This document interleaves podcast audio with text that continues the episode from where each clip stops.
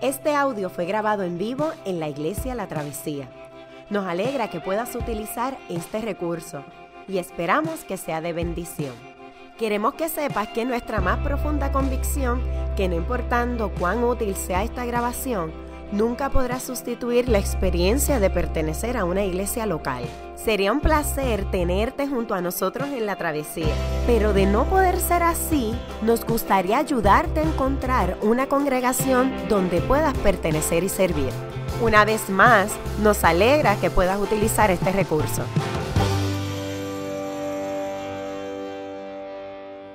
Nos encontramos en una serie de mensajes eh, titulados Reenfoca, los hábitos que nos sostienen. Y la razón por la cual comenzamos a pensar acerca de las prácticas que son eh, fundamentales para la vida de un creyente, de un seguidor o seguidora de Jesús, es que al final del verano eh, hay como una pasta, hay como un lastre que todos cargamos. ya sea que usted tuvo vacaciones o no la haya tenido, y entonces a veces es difícil como que comenzar de nuevo con energía. Y, nosotros encontramos que hay ciertas prácticas que nos proveen esa energía necesaria para servir, para amar, para, estar delante de Dios, para vivir en comunidad, para, para ser gente que camina en fe.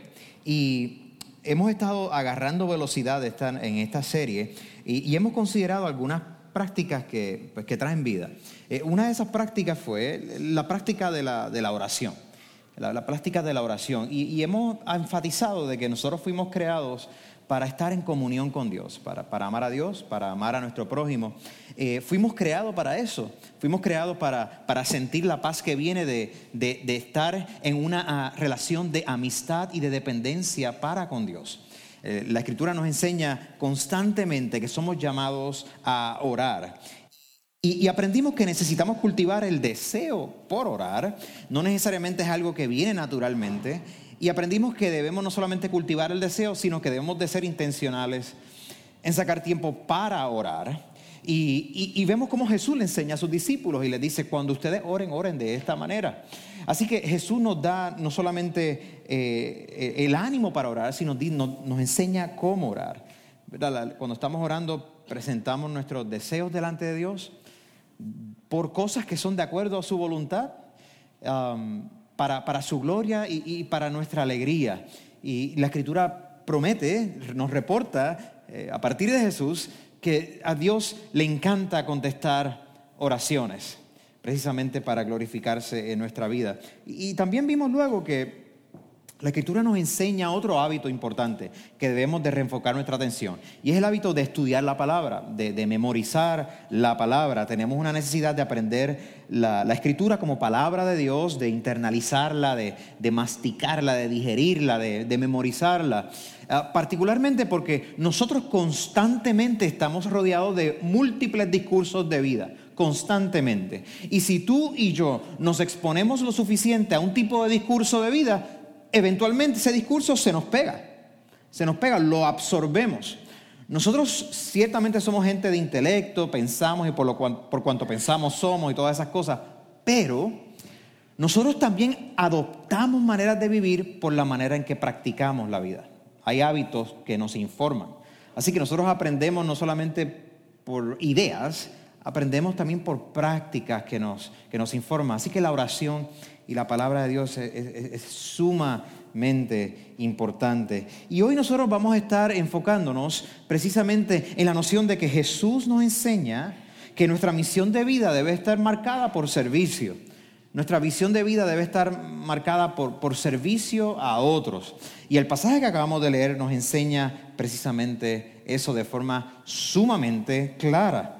Si nosotros miramos la fe cristiana, nosotros no solamente estamos hablando de una experiencia de mi relación con Dios, de tu relación con Dios, de nuestra relación con Dios.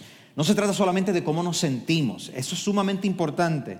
En el lenguaje cristiano histórico se le, ha llamado, el aspecto místico de nuestra unión mística, espiritual con Dios. Pero también estamos hablando de una fe que es profética, que tiene actos concretos, hábitos de vida que esos hábitos nos transforman y ayudan a transformar a otros y los que nos rodean. Nosotros principalmente en la congregación no somos como un crucero. Usted va a un crucero y usted va a chilling, ¿verdad? Usted llegó allí hay comida para que se jarte, hay juegos para que se distraiga, hay momentos para descanso, todas estas cosas. Nosotros realmente no somos como un crucero, la iglesia no es un crucero. La iglesia más bien es como un portaavión. Es un portaavión donde hay un conglomerado de pilotos que están montados en unos aviones y tienen unas ciertas misiones y desde ahí ellos arrancan, agarran la gasolina, agarran las instrucciones y arrancan con ciertas misiones. Tú y yo tenemos misiones de vida.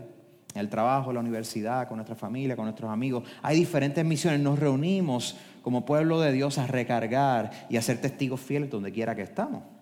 Así que Jesús ciertamente nos está enviando a que nosotros amemos a Dios, lo amemos con todo nuestro corazón, pero que también nosotros podamos ser testigos, podamos movernos en misión, podamos ser gente, gente que sirve. Y la realidad es que Dios tiene un plan para nosotros, Dios tiene un plan para ti para mí.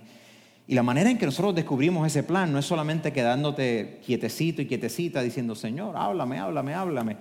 Es, Señor, yo voy a actuar, yo voy a servir. Y en el proceso de actuar y de moverme, quiero discernir, ayúdame a discernir cómo, ¿Cuál es mi llamado? ¿Cómo, ¿Cuál es el propósito de mi vida? Somos equipados por Dios, la Escritura enseña, cuando venimos a la fe. Somos llamados a, fungir como actores en un drama de salvación. Ese, el libreto nos lo ha dado Dios y nosotros estamos llamados a diferentes lugares a improvisar a la luz del mensaje central para ver cómo podemos ser fieles con lo que Dios nos ha dado. Cuando nosotros miramos a Juan 13 vemos una escena bastante dramática. Es una escena donde Jesús nos enseña esta verdad y la enseña con palabra y con acción, con palabra y con acción. Para Jesús esto no es una cosa o la otra, tienen que estar juntas, es palabra y acción. Y, yo, no sé si tú has tenido la experiencia de que alguien te lave los pies. Este, bueno, quizás alguien se pasa haciéndose pedicuras. Este, y algunos dicen, oh sí, este, el viernes tuve la experiencia de que me lavaron los pies. Eh, pero yo no sé si has tenido la experiencia de que te laven los pies como un gesto de servicio y de amor a ti. Yo no había tenido esa experiencia hasta que años atrás, en la UPR, yo participaba con eh, la Confra, que era este grupo cristiano en la universidad, y en un momento hicieron una actividad que le llamaron el lavatorio de pies. Y esta actividad era una manera de tratar de imitar la escena que se ve en Juan capítulo 13. Y entonces me acuerdo que nos sentamos todos. Este, ah, en ese momento me sentaron a mí y yo, no, no, no, yo, yo, te lavo a ti, no, yo te lavo a ti, no, no, yo te lavo a ti, yo te lavo a ti, no, no, yo te lavo a ti. empezamos con esa dinámica. Y no, te sienta. yo, ok. Entonces, el, el bochorno de que de que yo sé que yo creo que yo tenía un honguito o algo, yo no sé, este, o sea, que, me estaban, que, que, iban a lavar los pies, ¿verdad? E, e, era como una cosa incómoda. Eh, de, pronto ese gesto eh, de, lavar los pies se convirtió en algo bastante significativo. Era más que la acción, era, era lo, que simbolizaba. Y, honestamente, eh, los pies son cosas básicas. Nosotros no, no pensamos en la mañana ay, qué bueno que tengo pies, usualmente, usualmente. Este, pero son, son cosas básicas, son cosas que nos recuerdan la inocencia, nos recuerdan la salud, nos, recuerdan este, pues estamos aquí, ¿verdad? pero en esta escena el asunto del lavatorio de los pies se convierte en un acto, un acto de amor de parte de Jesús, en una cuestión sumamente ordinaria, sumamente ordinaria, pero también que iba en contra de los instintos de los propios discípulos. Los discípulos nunca se imaginaron que Jesús se iba a ñangotar a lavarle los pies. Y lo que sucede es que Jesús les comienza a enseñar a ellos y a nosotros que Él los ama, que, él que Jesús ama y lava a sus discípulos. Él los purifica, él, él los limpia. De hecho, Juan nos informa al principio y nos dice, mira, se acercaba la fiesta de la Pascua y había llegado la hora de Jesús a través del Evangelio de Juan, Juan se pasa diciendo que habían gente que se le acercaban a Jesús y le decían, mira mano, para que, para que hagas tal cosa. Y Juan decía, pero no había llegado su hora. Se acercó María, su mamá, le dice, mira, para que bregues este, este asunto de que falta, hace falta vino en la boda. Y Jesús decidió, mm, no es mi hora todavía. Entonces más adelante gente quiere que Jesús haga ciertas cosas y Jesús se va diciendo, mm, no es mi hora. O Juan nos dice, y no era la hora. Pero en este momento está diciendo, no, no, ahora sí llegó la hora. Ahora es que... Juan está diciendo, aquí está sucediendo algo donde se va a acelerar el camino de Jesús de darle una misión a sus discípulos a la luz de que la cruz se acerca y la resurrección se acerca. Todo ese amor que Jesús muestra en ese momento es el comienzo de un largo proceso de Jesús llegar a la cruz y tomar el lugar de sus discípulos, pero también es el fin de todo lo que Jesús les estaba enseñando a ellos. Jesús ama a sus discípulos. Habiendo amado a los suyos, nos dice en el verso 1 Juan, habiendo amado a los suyos que estaban en el mundo, los amó hasta el fin. Los amó hasta el fin. Juan está interesado que nosotros veamos que lo que Jesús nos va a enseñar a nosotros acerca de servir con amor tiene que ver con lo que él hizo en la cruz por sus discípulos, por el mundo, por nosotros. Tiene que ver con el evento de que el Dios Padre lo iba a resucitar de entre los muertos. Porque servir a otros de la manera en que Jesús nos llama a servir es algo espiritual, muy espiritual. Es algo muy material y por cuanto es muy material es también muy espiritual. Y Juan está ahí preocupado que veamos, mira, esto sucedió en la Pascua. Esto sucedió en la Pascua, llegó la hora de la cena, no solamente sucedió en la Pascua, sino que sucedió en un momento donde había tensión en el grupo de discípulos, porque en ese grupo estaba el que iba a traicionar a Jesús. Llegó la hora de la cena, el diablo ya había incitado a Judas Iscariote, hijo de Simón, para que traicionara a Jesús. Pero Juan nos da esta nota. Sabía Jesús que el Padre había puesto todas las cosas bajo su dominio y que había salido de Dios y que volvía a Dios. Jesús sabía de dónde él venía, sabía su misión, sabía lo que le estaba dando a sus discípulos, era, era su hora. Él sabía lo que iba a pasar. Él estaba equipando a sus discípulos para amar de cierta manera. Y ya Juan nos había dicho que Jesús se metía en festividades judías tradicionales para cumplirlas en su vida. Al principio de la vida de Jesús, el primo de Jesús, Juan el Bautista, mira a Jesús y le dice, he aquí el cordero que quita el pecado del mundo. Y Juan está diciendo, ciertamente, él era ese cordero que los judíos sacrificaban en representación de que el cordero es más inocente que ellos mismos. Y Juan nos está diciendo, aquí Jesús está poniendo una vez más como el cordero humilde que quita el pecado del mundo. Segundo, el tiempo de Jesús había llegado y Jesús le enseña a sus discípulos, yo tengo que ir al Padre. Y tercero, Jesús hace lo que hace como una acción de supremo amor, como una acción de supremo amor para con su pueblo. Piensa Jesús como el buen pastor, por ejemplo. En Juan capítulo 10 se nos dice que Jesús es el buen pastor que cuida las ovejas, que ama a sus ovejas, que sus ovejas escuchan su voz y los siguen y que el buen pastor ama tanto a sus ovejas que da su vida por sus ovejas. En la vulnerabilidad de sus ovejas, el buen pastor da su vida por sus ovejas. Jesús amó a los suyos, dice, que estaban en el mundo y los amó hasta el fin. La palabra de Dios estaba con Dios, el verbo se hizo carne para lavarnos y enviarnos en misión. Pero, como suele pasar, Pedro, el líder de los apóstoles, le digo, no, no, no, espera, espera, que tú me vas a lavar, ¿qué? Estoy, no, no, no, por favor, eso es una vergüenza de tu parte, tú eres mi maestro, dime si yo te lavo a ti. Pedro de una vez más no entendía por qué Jesús tenía que hacer este tipo de gestos. Y era razonable realmente. ¿Por qué? Porque en el tiempo de Jesús, en, ese, en la Palestina del primer siglo, el tú lavarle los pies a, alguien era un significado de que tú de alguna manera eras inferior a esa persona en la escala social.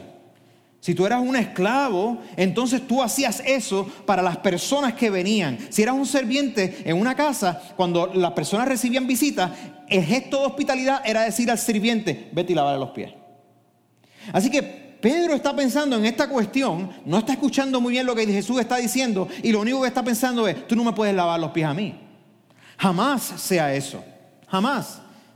Recordaremos que en un momento Jesús le dijo que él, que él, iba a ser entregado, iba a ser muerto. Y Pedro le dijo, no, tampoco, chico, deja la cuestión. No puede ser, jamás. Así que Pedro usualmente estaba equivocado, como muchos de nosotros. Así que Pedro le dice, no, no lo hagas. Entonces Jesús le contesta, si no te lavo, no vas a tener parte conmigo. Si no te lavo, no vas a participar en lo que yo estoy haciendo para reconciliar el mundo. Y entonces Pedro, como usualmente hace, Señor, pues entonces no solamente los pies, lávame completo, bañame las manos, la cabeza, todo. Qué, qué intrépido, ¿verdad? Con todo y eso, Pedro todavía está pensando en que el símbolo es lo que es solamente. Pues lávame todo, mira, aquí tengo, o sea, lávame todo entonces. Jesús tiene que todavía ayudarle a hacer sentido de lo que está pasando. De la misma manera que nosotros también necesitamos hacer sentido de lo que está pasando. Jesús le tiene que enseñar a él que él tiene que limpiarlo completo a ellos, que él los ha limpiado a través de su vida para que pueda estar con él. Porque Jesús es completamente puro y él está limpiando a su gente. Jesús, Jesús nos limpia a nosotros con su agua. Jesús nos baña de nuestros deseos que nos separan de Dios y de otros, de nuestras actitudes, de nuestras prácticas, de nuestros hábitos que son autodestructivos. Jesús le está enseñando a sus discípulos y les dice, pero ya ustedes están limpios, ya pertenecen a mí, ya pertenecen a mí. Nosotros necesitamos día a día de esa limpieza, necesitamos día a día de que, que Jesús nos lave Necesitamos que lave nuestros cuerpos, nuestras mentes, deseos. El polvo del camino a veces se, se convierte en el lastre, en el fango, en el cemento del camino. O sea, Jesús necesita lavarnos.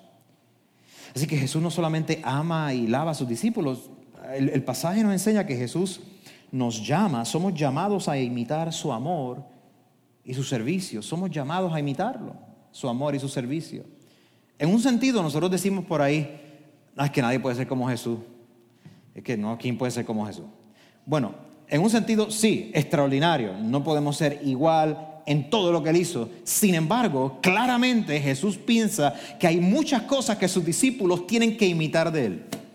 Y que somos retados y somos llamados así a hacerlo. Cuando terminó de lavar los pies, les pregunta, les puso el manto, volvió a su lugar y les hace esta pregunta. ¿Entienden lo que he hecho con ustedes?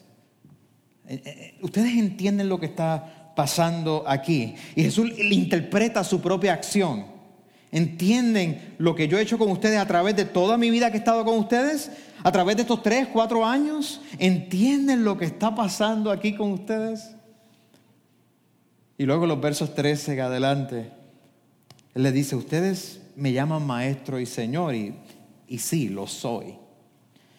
Pues si yo el maestro les he lavado los pies, ustedes también deben lavarse los pies los unos a los otros. Ustedes deben lavarse los pies los unos a los otros. Les he puesto el ejemplo para que hagan lo mismo que yo he hecho con ustedes. Ustedes en, cierta manera pero ahora tienen que seguir mi ejemplo. Les he puesto el ejemplo esa palabra ejemplo tiene que ver con, les le, he dado el diseño, les he dado el esquema de, una nueva humanidad, les he dado el dibujo el que usted, a lo cual ustedes se tienen que parecer en sus vidas, en sus prácticas. Estos son los patrones para su labor de cada día, sus prácticas de cada día, sus hábitos semanales. Les he dado el esquema para que lo sigan, nos dice. ¿Tú te puedes imaginar? Un mundo donde, donde tú y yo somos verdaderamente dedicados a servir a Dios mediante el servicio a otros. ¿Te puedes imaginar cómo se vería el mundo si todas las personas que, que nos confesamos que amamos a Dios, y todas las personas que decimos que Cristo es nuestro Salvador, si todas las personas que decimos, mira, yo apuesto mi vida a que, a que Jesús es el Rey, si todas las personas que hacemos eso dijéramos eso y sirviéramos, cuán diferente sería. Cuán diferente sería nuestra iglesia aquí. Cuán diferente sería la travesía si todos nosotros crecemos con esa convicción. Dios me está llamando a que siga su ejemplo. Si yo usara mis habilidades, mis talentos, mis dones, mis tiempos para cuidar, servir y apoyar a otros ¿Tú sabes cuán diferente sería nuestra dinámica semanal? Nuestra dinámica mensual, anual. ¿Cuán diferente sería la dinámica aquí local? ¿Cuán diferente sería hacia otra gente que no conocemos todavía? Pero otra gente a que Dios está preparando para que tú y yo nos movamos a servirles. ¿Cuán diferente sería? ¿Cuántos problemas pudiéramos resolver juntos? ¿Cuántas necesidades pudiéramos cubrir? Cuán vital y, vibrante sería nuestro caminar con Dios cada día si tú y yo estuviéramos convencidos de que esto es el plan de Dios para nuestra vida. Cuánta alegría tendríamos, cuánta satisfacción habría en nuestro corazón, cuántas luchas pudiéramos soportar mucho mejor, porque estamos sirviendo todos juntos. Ahora, yo es claro de que tú y yo podemos tenemos la opción de venir o no venir a la iglesia, de ser parte o no ser parte de ella, tenemos esa opción claramente.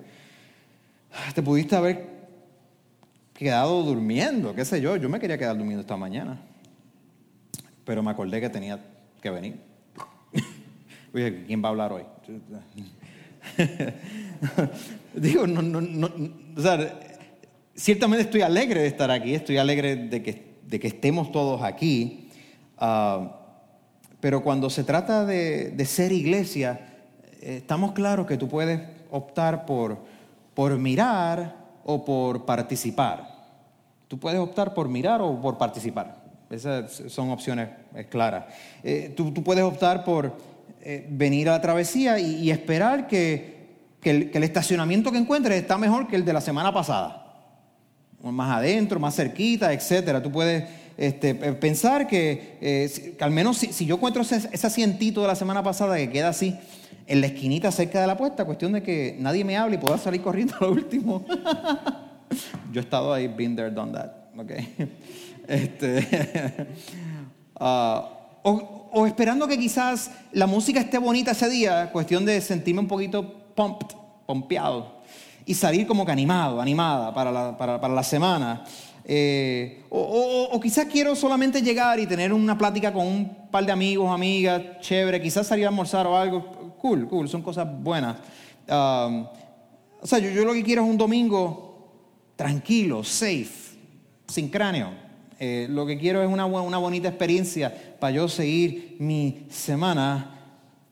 O tú puedes decidir hacer todas esas cosas anteriores con la mentalidad y la intención de que quieres seguir el llamado de Jesús y te estás preguntando, oye, ¿cómo yo puedo, cómo yo puedo participar y servir en la iglesia esta semana y este próximo mes? ¿Qué hay? ¿Qué hay, qué hay que, que, se necesitan mis manos, mis pies? ¿A, quién debería yo servir? ¿Cómo, ¿Cómo hago eso? O tú puedes preguntarte eso también. ¿Cómo, cómo puedo ser iglesia en este sentido y servir a otros de la misma manera que Jesús me sirve a mí en tantas cosas. Yo podemos decir que podemos optar por ser participantes y no espectadores. Podemos ser participantes y no solamente espectadores. Todos necesitamos entender esto, cada, cada joven y cada, cada adulto aquí necesitamos ver cómo, cómo podemos buscar nuestra alegría a través también del servicio ver tus dones, comprender cómo Dios te ha hecho, dónde están tus capacidades, eh, si eres extrovertido, si eres introvertido, etc. hay maneras en que tú puedes eh, servir de diferentes formas. Ahora, si, usted es nuevo en, la travesía y, es una de sus primeras veces o ha estado recientemente visitando, o si usted es una mamá que está eh, con bebés pequeños y, los días parecen días de 36 horas en vez de 24 horas. O quizás algunos de nosotros estamos sumamente agotados porque hay tanto y tanto trabajo y llegamos explotados, explotados completamente. No te da tiempo para sentarte a cogerte un break. Pues mira, te voy a dar un pase esta mañana. Está bien, tranquilo, no te sientas eh, culpable ni nada de esas cosas. Relax, cógelo suave. Ahora, por otro lado, si, tú eres creyente y te, sientes atareado con muchas cosas en tu vida eh, y tienes mucho estrés, y, te examinas y tú ves que tú no estás sirviendo de ninguna manera concreta o regular, déjame decirte que una manera de tú combatir tu estrés, tu depresión y tu desánimo es sirviendo. Una manera de hacerlo es hacer eso. Es decir, una manera es descentralizándote y decir, yo no soy la medida de todo. yo puedo servir y dejar de pensar un ratito sobre mí y pensar en otros. Esa es una buena estrategia también. Eso sucede cuando oramos. A veces orar es difícil porque me doy cuenta de que yo no soy el centro. Pero yo quiero ser el centro, pero no soy el centro. A veces es difícil leer la escritura, el hábito de leer la escritura, porque me doy cuenta que yo no soy el centro. Yo quiero ser el centro, pero no lo soy. Es Dios desde afuera llamándome, hablándome. Y con el servicio, todos necesitamos precisamente tener una, mentalidad de que no soy el centro, es para otros. Es para servir a otros.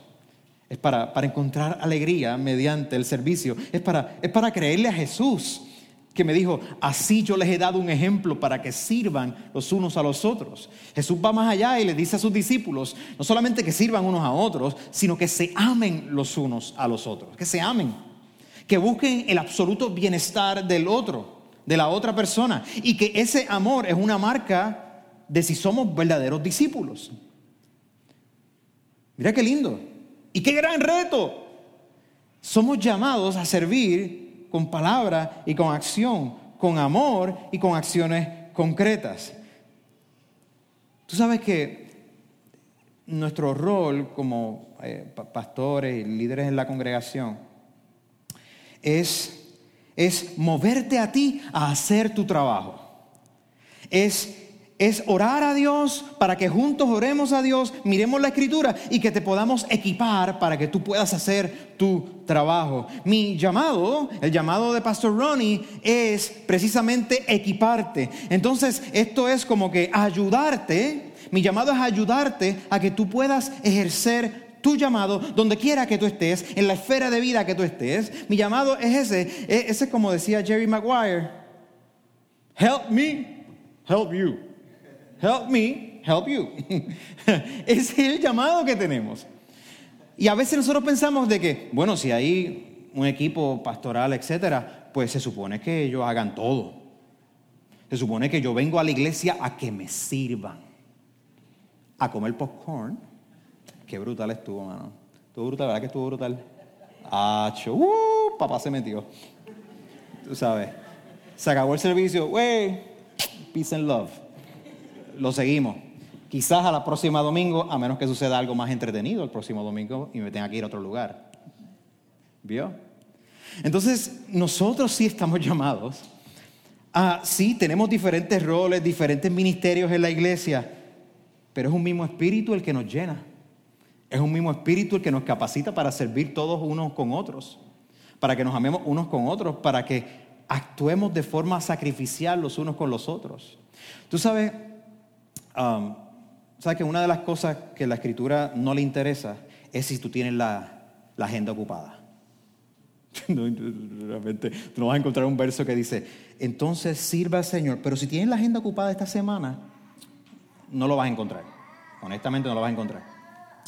La escritura por eso nos dice que cuando nosotros servimos, también es un acto sacrificial. Es un acto que necesita que le metemos ganas es un acto que muchas veces va a ir por encima de la agenda, de la rutina, de lo que ya tenemos. Necesita intencionalidad y energía. Y vale la pena porque si Jesús hace todo esto por nosotros, nos está invitando a algo que es para nuestra propia alegría. Jesús le enseña a sus discípulos, mira lo que estoy haciendo por ustedes, para que ustedes tengan un ejemplo.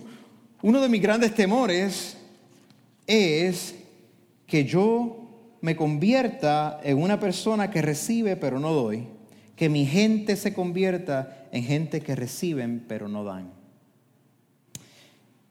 Les he puesto un ejemplo para que hagan lo mismo que yo he hecho con ustedes. Mira cómo lo dice Efesios capítulo 2, lo dice de una manera extraordinaria el apóstol Pablo hablando de los creyentes y está hablando de que somos salvados por Dios por gracia, no es por obra para que nadie se gloríe, para que nadie se jacte de que él se lo merecía. Y entonces dice, porque somos hechura de Dios. Esta palabra hechura es la misma palabra que se traduce como poema en el griego. De hecho, la palabra es poema. Somos hechura, somos el poema de Dios, creados en Cristo Jesús para, ¿para qué? ¿Para qué? Para buenas obras, las cuales Dios dispuso de antemano a fin de que las pongamos en qué? práctica. Mira esto, Dios se interesa tanto por nuestra vida que Dios ha preparado, fuimos creados para buenas obras y las ha preparado para nosotros. Las ha preparado para que tú y yo participemos en Él, para que tú y yo encontremos la alegría y el gozo y la satisfacción de envolvernos en servicio. ¿Por qué servir? Porque, porque somos hechuras suyas, porque fuimos creados para buenas obras, las cuales Dios dispuso de antemano a fin de que las pongamos en práctica. ¿Por qué servir? Porque hemos sido servidos por Dios mismo, por Jesús mismo. Si Jesús puede servir, entonces Jesús le está diciendo a sus discípulos, ustedes también pueden. Nosotros podemos ciertamente. Es interesante también que en la escritura vemos que Jesús les aclara a sus discípulos que Él no vino a ser servido personalmente. Yo no vine aquí para que me sirva como si fuese un rey donde la gente viene solamente a Él y no se ocupan de los demás, sino que Él vino, el Hijo del Hombre vino, dice, para que para servir y para dar su vida en rescate por muchos. El Hijo del Hombre vino para servir y para dar su vida en rescate por muchos. Preocupémonos los unos por los otros, dice la Escritura, Hebreos 10. Escucha, preocupémonos los unos por los otros, a fin de estimularnos al amor y a las buenas obras, al servicio que tu luz sea evidente donde quiera que tú te pares, porque eres un faro de luz por cómo hablas y actúas. Fuimos creados para servir. Fuiste creado y creada en Cristo Jesús para hacer buenas obras. Y Dios se complace cuando participamos en Él. En esta mañana queremos desarrollar y afirmar y confesar el hábito de servir a Cristo, de servirlo sacrificialmente.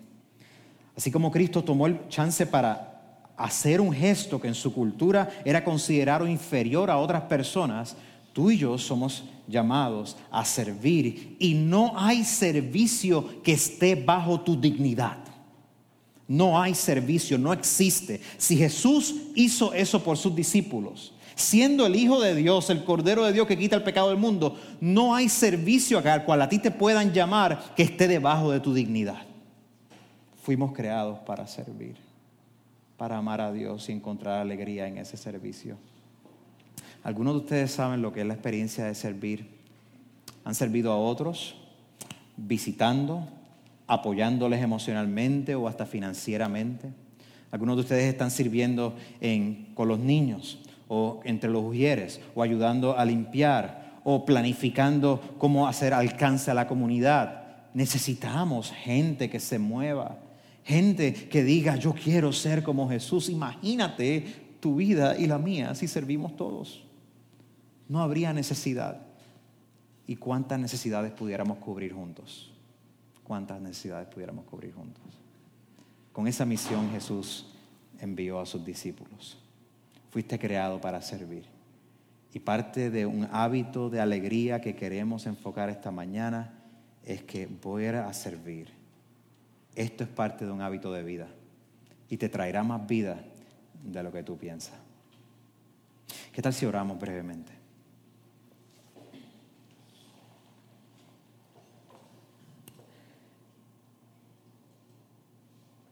Señor Dios, te, necesitamos más que nunca y te suplicamos que tu Espíritu nos convenza de esta verdad y que tu Espíritu nos mueva a servir, que podamos ver que todo, todo regalo, todo buen don, toda habilidad, toda capacidad que podamos tener es porque es un regalo tuyo.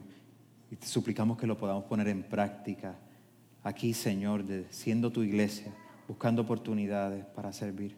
Ayúdanos, Señor, a enfocarnos en ti a orar, a estudiar la palabra, a estar disponible con acciones concretas. Amén y amén. Qué bueno que pudiste escuchar esta grabación. ¿Qué tal si la compartes con otros? Recuerda que hay muchos más recursos en nuestra página latravesía.org, donde también puedes realizar un donativo. Dios te bendiga.